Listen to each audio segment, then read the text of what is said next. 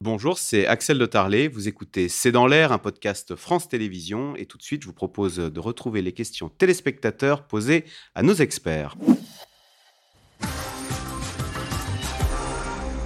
Guillaume Ancel, c'est Olivier dans l'Aisne qui s'interroge quel est euh, l'intérêt stratégique de la conquête de Soledar, une ville en grande partie détruite? C'est vrai que les Russes bombardent et ensuite ils arrivent, il n'y a plus rien. quoi.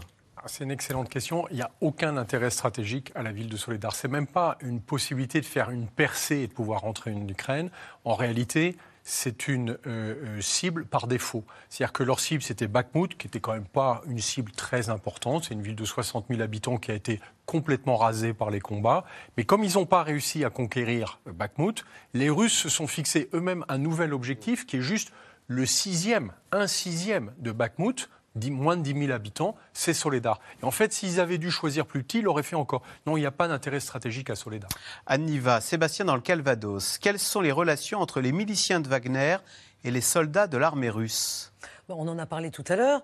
Euh, il y a euh, sans doute des, personnes qui n'ont pas, qui, sont, qui ont quitté l'armée russe et qui sont dans les milices de Wagner, mais il y a surtout dans les milices de Wagner des ex-prisonniers puisque on l'a vu depuis quelques mois, on a vu le directeur de cette milice, euh, Yevgeny Prigogine, aller directement dans des prisons, dans des colonies pénitentiaires, comme on dit en Russie, pour pouvoir euh, apporter la bonne parole, si je puis dire, et d'ailleurs dire aux prisonniers que, et ça c'est une grande question en Russie aujourd'hui, parce qu'il a dit aux prisonniers, venez combattre et ensuite vous serez amnistiés. Et la grande question qu'il y a dans les, sur les médias sociaux russes aujourd'hui et dans la population, c'est la peur que ces wagneristes reviennent qu'ils reviennent et qu'ils se croient tout permis, comme c'était sur le champ de bataille. Donc ils ne sont absolument pas héroïsés comme peuvent l'être les soldats de l'armée euh, russe. Il y a une grande question aussi, c'est est-ce que Vladimir Poutine véritablement va signer un décret qui va les amnistier? Ce n'est pas encore le cas. Ce décret n'a pas encore été signé. Si Poutine est nerveux, est-ce parce qu'il a un gros mal... est-ce qu'il y a un gros malaise dans l'armée russe, Elsa Vidal? Il y avait un gros malaise parce que l'armée russe, l'armée russe a été tenue à l'écart à la fois de l'élaboration du projet d'envahir l'Ukraine. Elle n'a pas choisi la stratégie à mettre en œuvre et euh, elle a été régulièrement bousculée, mise de côté, alors qu'on mettait en avant qui Prigogine, d'autres généraux poussés par euh, Kadyrov et euh, par euh, effectivement Evgeny Prigogine. Mais on voit aujourd'hui qu'elle est revenue dans le jeu dans une espèce de mouvement de balancier permanent qui met en, compétition et les services de sécurité, les hommes de Vladimir Poutine, dont le président tchétchène Kadyrov, et euh, l'armée russe plus légitime pour intervenir. Anthony Bélanger, le général Valéry Gerasimov pourrait-il être chargé d'une nouvelle offensive massive sur Kiev? Alors, ce que je crois, c'est qu'il a été nommé, non pas pour, pour, pour punir le précédent, mais parce qu'il faut, il, il, est pour euh, euh, comment dire, présider une nouvelle étape.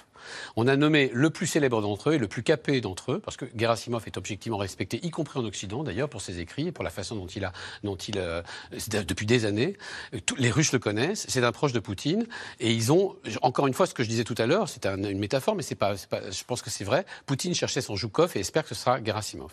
Donc, ce qui est certain, c'est que là, Poutine a, dit aux Russes, a signifié aux Russes, à l'armée russe, aux Russes et aux Ukrainiens, que une nouvelle étape allait commencer, et que cette étape, le, ministre français des Armées l'a qualifié de massification, on verra. Euh, ce qui est sûr, c'est qu'il n'est pas là pour encaisser des défaites. Axel, est-ce que je peux dire un mot sur Gerasimov?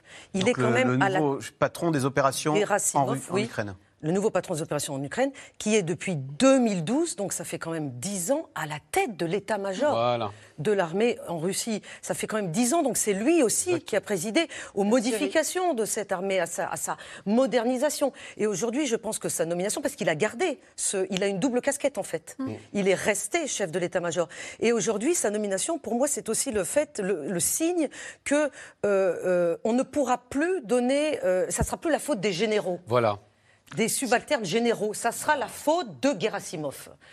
Si ça marche pas. Évidemment, si ça marche, tout l'éclat lui revient. Donc c'est pression maximum là quand même sur lui. Il n'y a plus de fusibles après. Hein. Absolument, ils ont enlevé les fusibles. Euh, L'Ukraine ne risque-t-elle pas de manquer de forces humaines? Elsa Vidal, c'est un pays qui est beaucoup plus petit. Il y a quoi? Il y a 40 millions 45 millions d'habitants en Ukraine. Face à la Russie, c'est trois fois plus. La question effectivement, c'est de savoir qui est en capacité de combattre aujourd'hui, puisque toute la population masculine est de facto mobilisable, en grande partie mobilisée.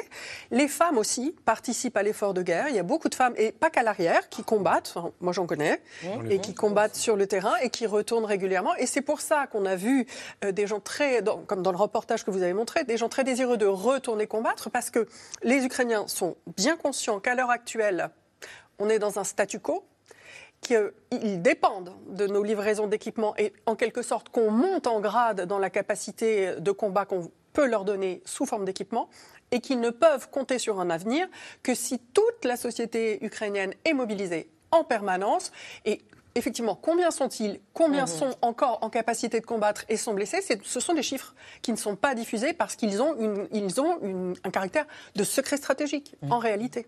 Guillaume Ancel, Didier dans le Haut-Rhin. Les Russes disposent de réserves humaines, mais qu'en est-il de leur stock d'armes?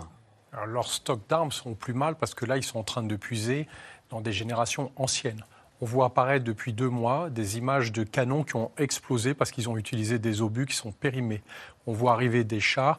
Quand on dit un T-72, 72, c'est l'année du modèle de l'arme. 1972. Mhm. Alors après, ils ont été un petit peu modernisés. Mais vous un T-80, c'est un char des années 80. Un T-90, c'est un char qui a été conçu dans les années 90. Vous remarquerez qu'il n'y a pas de char T-2010. Ça mhm. veut dire que ça fait des décennies que en fait, les Russes, tout en exhibant quelques armes soi-disant très modernes, ont en réalité un stock d'armes qui est plutôt issu de la période soviétique, qui a été produit en très grand nombre et de très mauvaise qualité. Et donc là, aujourd'hui, ils sont face à un réel problème d'équipement. Ils vont puiser dans des armements de plus en plus anciens, voire dangereux pour leurs propres unités. Euh, les relations entre Emmanuel Macron et Vladimir Poutine sont-elles au point mort? Ah. Aniva Moi, je suis restée. il y, a des. Non, Emmanuel Macron a toujours dit, et là, on peut quand même dire qu'il fait ce qu'il dit, qu'il fallait maintenir le dialogue avec la Russie.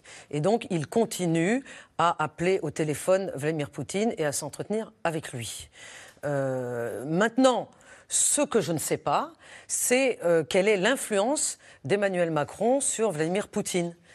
Est-ce qu'il pense toujours qu'il peut l'amener à la table des négociations et avoir une, influence sur lui? Comme on l'a dit et comme on l'a vu dans le reportage, dans les faits, c'est plutôt côté turc, Erdogan, que ça se passe. En fait, la, France, depuis le début, ça doit rendre fou de rage Emmanuel Macron, parce que Emmanuel Macron déteste Erdogan et surtout ce qu'il représente. Il l'a même montré en, s'alliant à la Grèce, beaucoup plus que. donc, ces interlocuteurs qui ne sont pas lui-même posent un vrai souci à Emmanuel Macron. Il le dit d'ailleurs hein, assez honnêtement. Et moi, je pense qu'il a passé le cap et qu'il ne parle plus autant que ça à Vladimir Poutine et qu'il a décidé de, jouer à fond le jeu d'Ukraine. Eh bien, merci beaucoup d'avoir participé à cette émission. Vous restez sur France 5. Merci d'avoir écouté C'est dans l'air. Comme vous le savez, vous pouvez désormais écouter l'intégrale, mais aussi l'invité ou vos questions à nos experts. Tous ces podcasts sont disponibles gratuitement sur toutes les plateformes de streaming audio. Et pour le replay vidéo, c'est sur France.tv, bien évidemment. À bientôt.